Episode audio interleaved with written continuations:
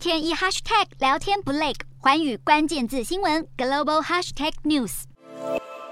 欧洲议会六日表决通过永续金融分类法，为天然气和核能发电正式贴上绿色投资标签。根据欧洲议会通过的永续金融分类法，二零三零年以前建成的天然气电厂将被视为过渡能源，只要它们是用来取代污染更严重的燃煤或是燃油电厂。并且在二零三五年之前转换使用像是氢气等低碳发电，就可以获得绿色标签。核能方面，如果现有核电厂承诺从二零二五年开始改用所谓的事故容错燃料，并且详细计划到了二零五零年核废料的最终储存厂，这些核电厂也能获得绿色标签。而绿色标签指的是必须对包括气候变迁减缓、污染控制以及生态系统保护等六项环境目标中的至少一项做出重大贡献，而且不会对其他目标造成重大损害，才算满足条件。由于目前欧盟成员国的能源结构不同，还是有部分地区严重依赖高碳排放的煤炭来发电。其中支持将天然气与核能贴上绿色标签的国家，包括捷克、芬兰以及国内七成电力来自核能的法国，认为完美的能源转型并不存在；而反对国家则像是奥地利、卢森堡和德国等，认为核能会导致毁灭性的环境灾难。